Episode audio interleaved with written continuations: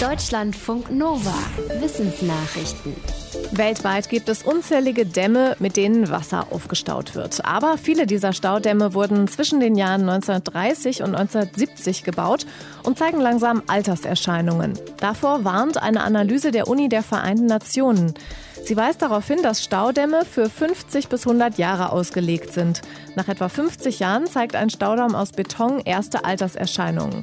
Dazu zählen wachsende Kosten für Instandhaltung und Reparatur, nachlassende Effektivität, Sedimentanlagerungen im Becken und Dammbrüche. Die Gefahr durch alternde Bauten dürfe nicht unterschätzt werden, schreiben die Forschenden.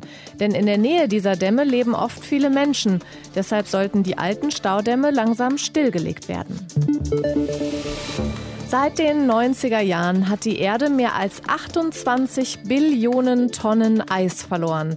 Das entspricht etwa einem 100 Meter dicken Gletscher, der ganz Großbritannien bedeckt. Diese Zahlen haben Forschende aus Leeds und London in einer neuen Studie veröffentlicht. Dafür haben sie Satellitendaten ausgewertet und zum ersten Mal alle Eisarten untersucht, die es auf der Erde gibt. Gletscher auf Bergen, arktische Gletscher, Schelfeis und Meereis. Die Forschenden schreiben, die globale Schmelze werde immer intensiver. Im Beobachtungszeitraum habe sie um 65 Prozent zugenommen. Am dramatischsten sei die Entwicklung in der Antarktis und Grönland. Der Verlust von Eis macht den Forschenden große Sorgen, denn wenn Gletscher und Meereis zurückgehen, reflektieren sie weniger Sonnenlicht. Das heizt die Erde zusätzlich auf.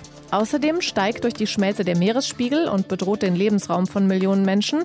Und außerdem sind viele Menschen auf Gletscher als Frischwasserquelle angewiesen. Es scheint, als wäre nicht das Herrchen, sondern das Frauchen entscheidend dafür, dass der Hund zum Familienmitglied wird. Forschende der Washington State Universität haben untersucht, welche Faktoren die Mensch-Hund-Beziehung im Laufe der Zeit beeinflusst haben könnte. Ergebnis die Jagd, das Klima und das Geschlecht der Bezugspersonen. Die Forschenden haben sich ethnologische Aufzeichnungen über mehr als 140 Bevölkerungsgruppen weltweit angeschaut, die noch in einer ursprünglicheren Art zusammenleben. Es zeigte sich, dass die Gemeinschaften, die Hunde auf die Jagd mitnehmen, ein engeres Verhältnis zu den Tieren haben. Auch das Klima ist wichtig. Hunde überhitzen schnell, deswegen sind sie in wärmeren Regionen weniger verbreitet. Und es gab ein weiteres Muster, das sich immer wieder zeigte. Nicht die Beziehung zu den Männern, sondern zu den Frauen in einer Gemeinschaft ist entscheidend.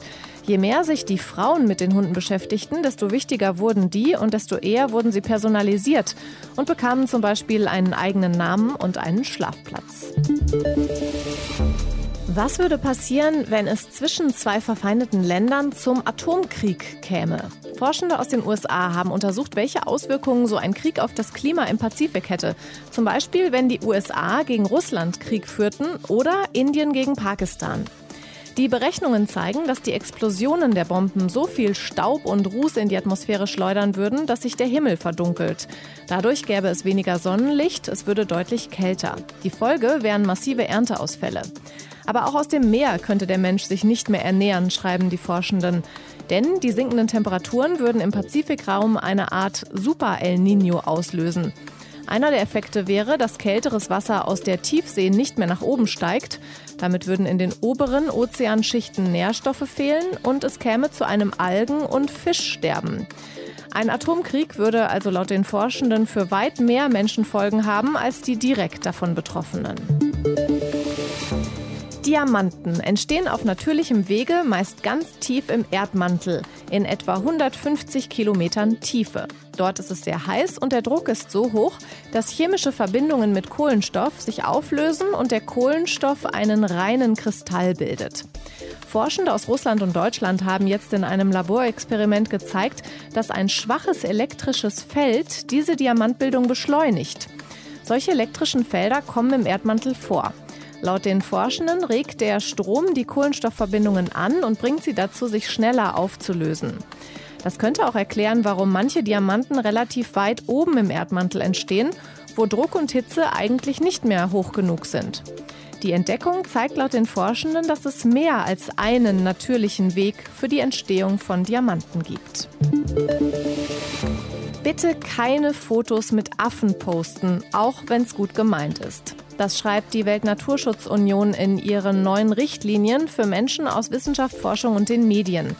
Das Posten von Fotos in den sozialen Netzwerken, auf denen Menschen mit Primaten zu sehen sind, habe ungewollte und schwer zu kontrollierende Auswirkungen.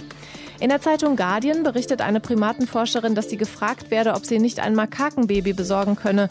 Und zwar jedes Mal, wenn sich Promis mit Makakenäffchen abbilden lassen.